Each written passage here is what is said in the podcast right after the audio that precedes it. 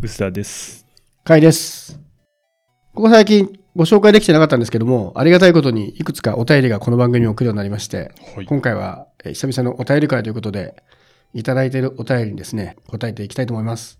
えーいつも楽しい放送ありがとうございます。はいちょっと長めのお便りいただいてるんですけど、はいえーいただいている質問のところを中心に読み上げると、えーお二人にちょっとこの UI、UX どうなのというのをお伺いしたいです。はい。私はスキャンスナップのドキュメントスキャナーを会社で使っているのですが、その UI でちょっともやっとすることがあります。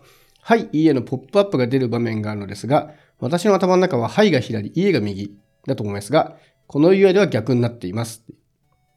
おそらく前のポップアップで左を押して流れで押せるようになっているかもしれませんが、一瞬うんとなってしまいます。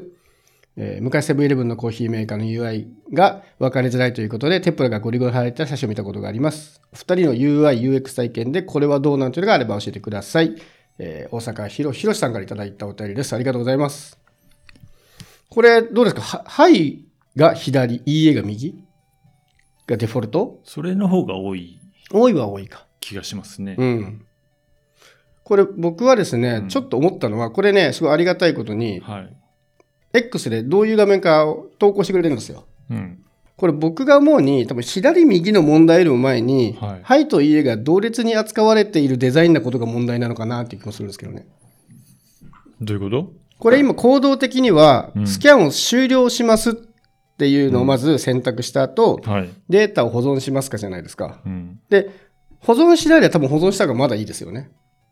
うん。で、保存するときに、保存し、この先の意味は僕もわかんないですけど、保存しようと思ったときにもしかしたらフォルダを選ぶのかもしれないし、うん。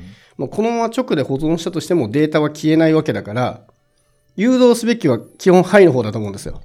うん。だから、はいに色つけたらよかったんじゃないっていうのは僕この画面見て思いましたけどね多。分これマウスオーバーすると、あの、色がつくとかなんじゃないですか？これでもスキャナーそのものの画面でしょ？タッチパネルなんじゃないかな？こうた撮ってるってことはなるほど。でも、マウスオーバーするより前に、ど、うんこの2つの選択肢、一般的にはこっちを押しますよっていうのを色つけてあげたら、これは改善できるのではという気はしました。うん。うん。はいといえば、ちょいちょい左右が違うときはまあありますね。たまにありますけどね、でもこれは僕も確かに左がはいの方がしっくりくるっていうのはわかります。それはもうわかる。プラス、なんか色でもうちょっと明示してあげたらいいんじゃないかなっていう気がします。ただまあ色だとね、また、ね、あの目の弱い方とかだと色だと分かんないっていうのもあるから、うん本質的にはちゃんとデザインでやるべきだと思うんですけど、はい。まあ僕これ似たようなのでちょっと思ったのが、今日ちょうどそれに出くわしたんですけど、うん。最近新しく iPhone を買いまして、で、設定がほぼほぼクリアなんですよ。リサーチされてて。で、うん URL をコピーして、サファリか Chrome に貼ろうとしたときに、セキュリティでペーストが禁止されてるんですよね、最初の段階だと。はい。わかります？はい。で、ペタッと貼って、で、ペーストはした URL 開きますかっていう確認画面が出てくるんですけど、EA がデフォルトになってるんですよ。で、今のいい話で言うと、EA が青くなってて、うんこっち押してねって誘導してるデザインになってて、でもペーストしてるんだから、基本開きたくないです。うんこのにユーザーの行動を考えたときにね。はい。まあ、おそらくは変な URL が飛んできたときに防ぐっていう意味で、セキュリティ的に EA をオンにしてるんだろうけど、うん。なんかちょっと電車で乗りながら操作してたんで、あんまり深く考えずに、青い方ポン、青い方ポンとでしょ。あれなんかブラウザ開かんと思ったら、よく見たら EA でしたね。まあ、ちゃんと読んでほしいっていううん配慮で、あえてそうしてるんですかね。まあね、セキュリティ的に考えたらそっちは正解だと思うんですけどね。うんあの、間違ったことが起きないわけだから。何回も繰り返せばいいから。この辺結構ね、シンプルだけど難しいですよね。どういう実装かでうんも多分全然話が変わってくるんで。あとほら、海外だとね、使うボタンが違うから、日本にね、こう、ローカライした時にもうん配置が違ったりする問題もあるだろうし。なんかでも、あこういう、あの、はい、家をわざとやってんだろう、あの、わざと変えてんだろうみたいなの、解約防止系のところは結構、それはありますよね。。わざとらしいのもね。逆にこれ、ここれはどうなのっていう質問なんですけど、逆にこういう UI、UX がいいっていうのあります？これ好きだなとか。これが嫌だなでもいいですけど。いや、あんまり、はあ今すぐにっていうのはないですけどね。基本的には、あの、iPhone とか Android のガイドラインに沿ったもの、うん特にスマホの場合は、スマホはね。に沿ってないものっていうのは、すごい違和感がうん。あるなってって思いますね。僕、この間ね、全然スマホじゃないんですけど、ちょっと面白いなと思ったのが、男性用のトイレって、はい。だいたい一歩前みたいなやつあるじゃないですか。ああ、ありますね。できるだけ前でやっていただく。かないと、外に散らばるよみたいなので、こう足跡があったりとか、その、的みたいなマークがあって、そこにやってるのとか、いろんな方法あるんですけど、はいこの間行ったトイレは、トイレの便器のと人が立つところのちょうど後ろにちょっと段差がわざとあって、うん。明らかに立ちにくい位置、その、ちょっと距離を空けた場所だと、居心地が悪いような段差をわざと作ってるんですよ。その段差を越えて入ると、確実に求められている場所に立たなきゃいけないレイアウトになってて、はい。こういうのはちょっと好きだなと思いました。だって前へって言ってもみんな前行ってないからそういうことが起きてるわけじゃないですか。うん前でしてくださいっていうのを。それを言わずにこうデザイン的にみんなが迷惑するような場所でされるところには立ちにくいっていう。ああ。そういう感じも僕好きですねバリアフリー的にはまた面倒が起きるとかなんじゃないの？そこはバリアフリーでは使わないからいいのか。うん、そこバリアフリーのエリアじゃないから多分大丈夫なんじゃないですかね。わかんないけどうん。もうね、ちょっとこのお便りを見た後に思ったんで、ああ、なるほどなと思いましたね。あと、この間、この間もちょっと前ですけど、この僕バズっ、ちょっとバズってたこれ好きで、あのーガソリンスタンドの頭がいい、あの、張り紙ってやつで、ガソリンスタンドのその、セルフのガソリンスタンドで、はい。レシートが出てくるときに、レシートの両脇が赤い線がついてたら当たりなどで商品差し上げるので店舗までお持ちくださいっていうのがついてて、うん。これめちゃくちゃ頭良くないですか？僕こういうのすごい大好きだな。どういうこと？レシートの幅、はい。両端が赤いっていうのは、もうレシートの紙がなくなるから交換してくださいって印なわけですよ。なるほど。はい。うん、だからこれを、まあちょっとした商品をあげることで、わざわざレシート交換のタイミングを見に行かなくて済むっていう。こういうのは僕結構好きだな。これは、うん。そうなんだ。うん事務所ではわからないものなのか。本当はね、レシートをそうそう。足りなくなってきたら、はい事務所に通知する機会がいるんでしょうけど、そうでしょうね。あそこで最新は多分そうなんでしょうね。あの、なるほどね一方、ロシアは鉛筆を使ったみたいな、はい。そういう話の僕は結構これは好きですね。U- UI っていうよりまあ、総合的には UI なんですよね、うんこの。なるほど。あとあれかな、これ、僕が最近 UI、UX で気にしてるのはやっぱセルフレジですね。ああ、セルフレジ使ってます？使ってます。ちょいちょい使ってます。僕はスーパーがサミットなので。ああ、はいはい。サミットって、あれ、セミセルフみたいな感じじゃないです？完全セルフです。うちの方はフルあフルそうなんだですね。え、どうやるんですか？いや普通にバーコードを読んで商品読ん商で、品読んで、サミットポイントカードを出して、えー支払い手段を選択っていう、まあ普通の、スーパーは割とシンプルですよね。あんまり決済が多彩じゃないからなのかな。はいやっぱりコンビニが難しい。あれでしょ、ローソンでしょ？そう。ローソンロはー、ソンは、なんでああなっちゃったんだろうってぐらい、一番いけてないセルフレジだと思うんですけど、なんかでも Apple Pay を使うにはすごい楽だっていう評価はよく聞きますけどね。Apple Pay は、あれですよね、あの、Android と違って、うん指定した、指定しなきゃいけないんですね。どれを使うかをね。あ、そうなんだっけ。うん。Android は全開放だから、うんこっちが ID って言ってるのに、店員がエディと間違えちゃった時にはい取られちゃうんですよね。へだけど、えローソンは確か全部指定してくるから、ーうんあの、確実にこっちが ID、あ、Apple ID は必ず ID っていうのをこっちがオンにしないと出ないから買えないみたいなのがあって、そこら辺が確かにローソンは何かやりやすいとこがあった気がする。うんまあでも基本的には使いにくいですよね。あれ何が悪いって、僕脳みそをの使い方な気がしていて、はい。あれ一番最初に決済方法を選ぶじゃないですか。そうだっけ。はい、最初に電子マネー使うか、はいこれえークレジットカード使うかとか選ぶんですけど、でその後買い物させて、はいその後もう一回今度ポイントを選ぶんですよね。うんポイントとお金はまとめた方がいいんじゃないかなって。はいだからそこがローソンの分かりにくさな気がする。あとさ、ローソンだとあの、なんつうの、バーコードリーダーの方、ユあわーザー、ユーザーがさ、うん。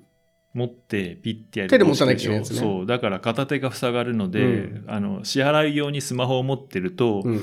ピがすげえやりづらいじゃないですかフ。ァミマは両方ありますもんね。そうですね。ファミマがまあ使いやすい。僕でも一番好きなのは今んとこね、あれです、ニューデイズ。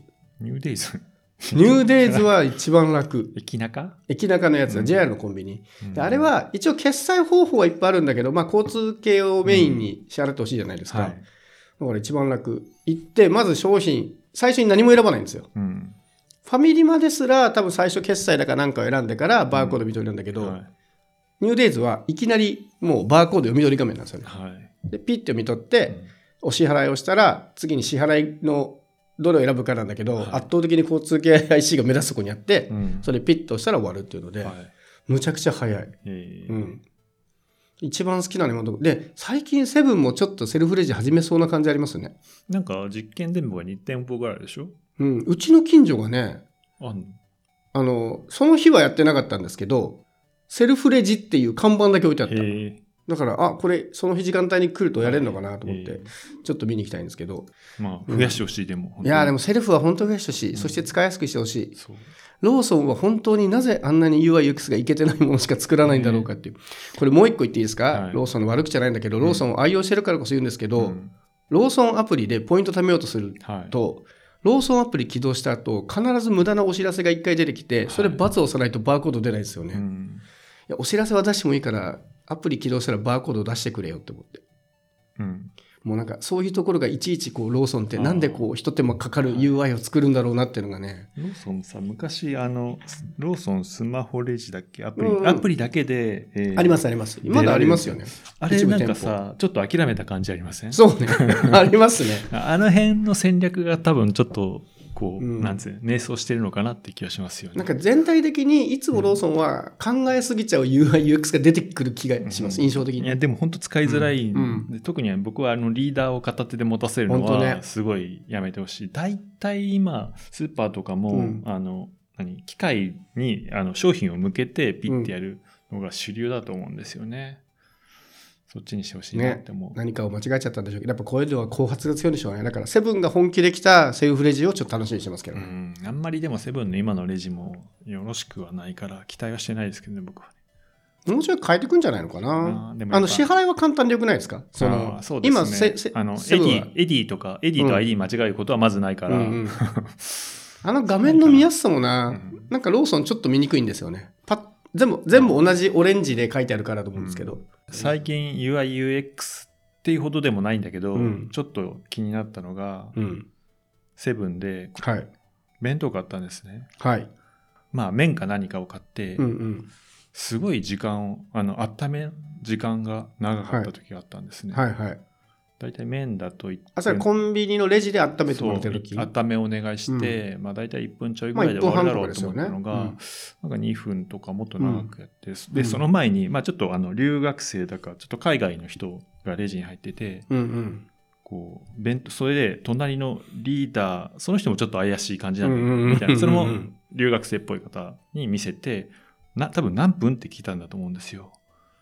で、えーそれ聞いて温めて、これ多分1分ちょいだからさ、ちゃちゃっとやれよと思思いながら見てたんだけど、まあなんかまだ研修かなんかで分かんなかったんでしょう。で、えー聞いて入れて、すげえ待たされんなと思って、まあそれはまあ温めてもらって家に帰ってきたんだけど、どうもね、その人120分って、120分、120秒って入れてたみたいなのね。なるほどね。はいはいはいはい。ただ、えっ、と、それを見て、なんか長えな、こんなん2分もかかんないだろうとか、うんうんえっ、と、容器を見たら、えー1分20秒だった。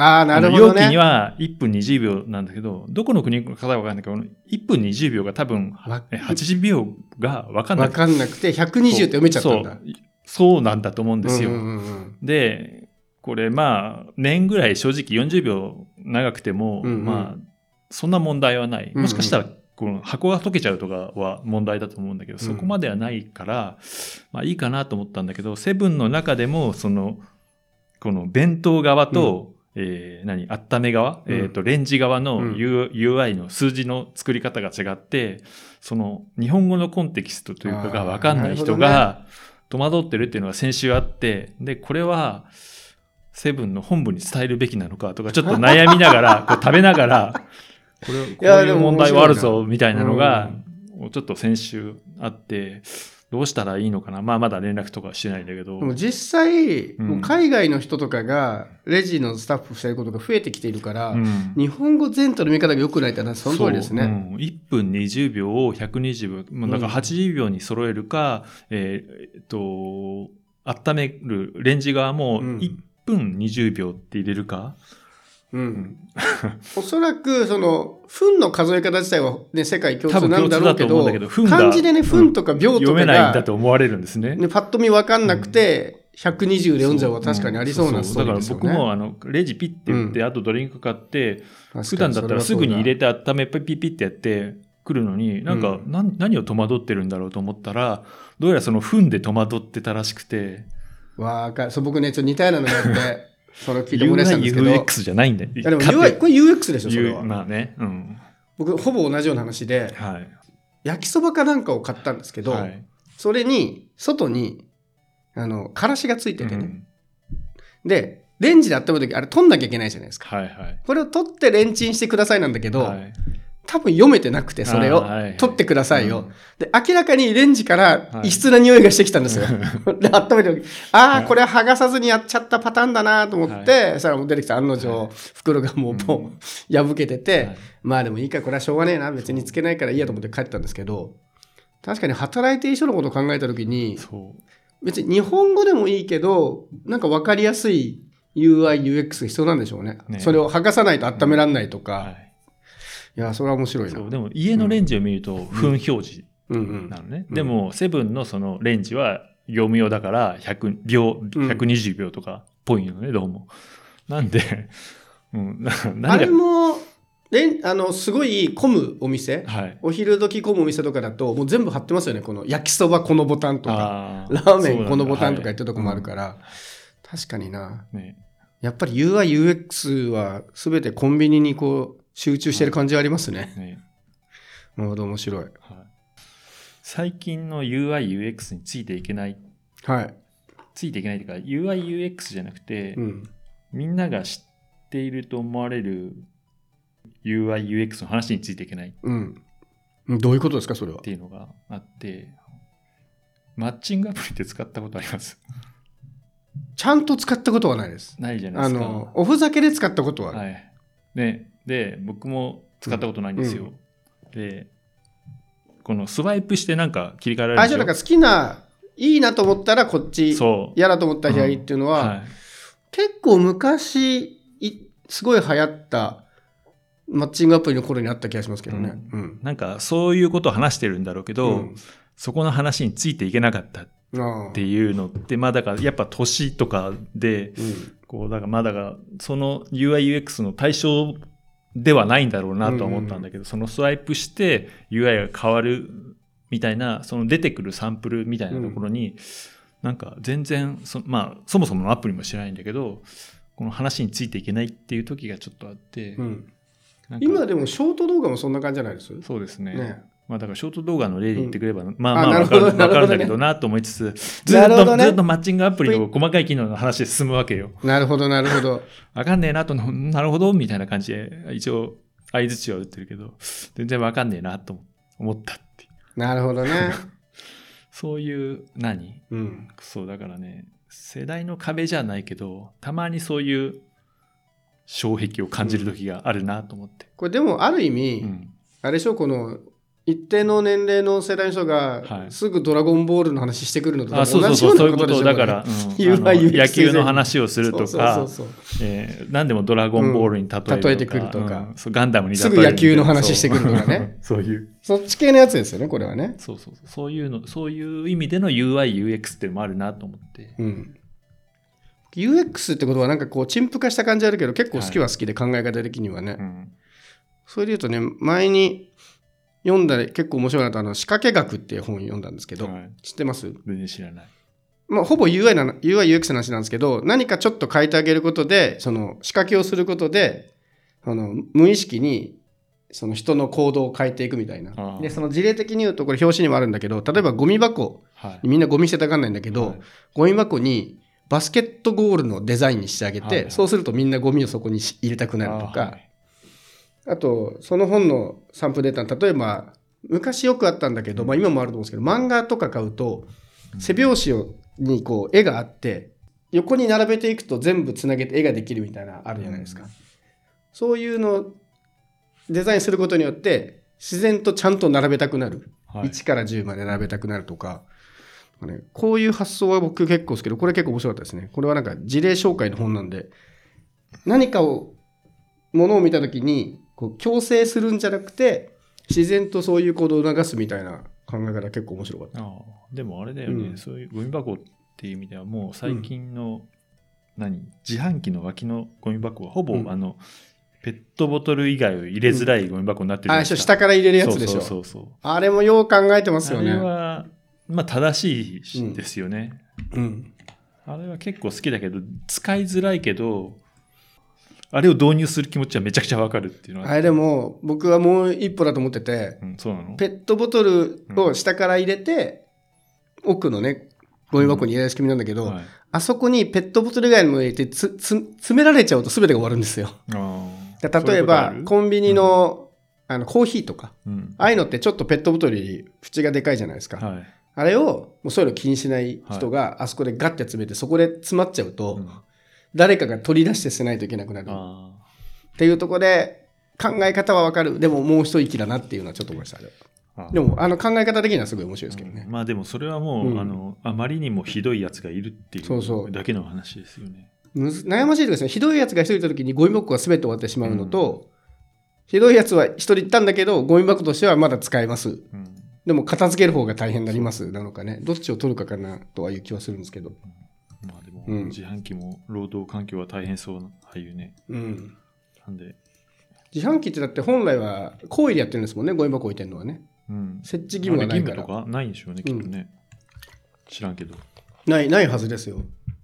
だってそもそもそこで買ったやつじゃないのを捨てられる可能性が高いですもんね。うん、大体の場合。みんな飲んで帰るから。UIX また面白い UIX 見つけたら。ちょっとまとめておいてメモっておいて放送しましょうか結構 UIX の話は結構好きなんでぜひね投稿でもこの UX UI 好きですみたいなやつがあったらぜひ教えてほしいと思います。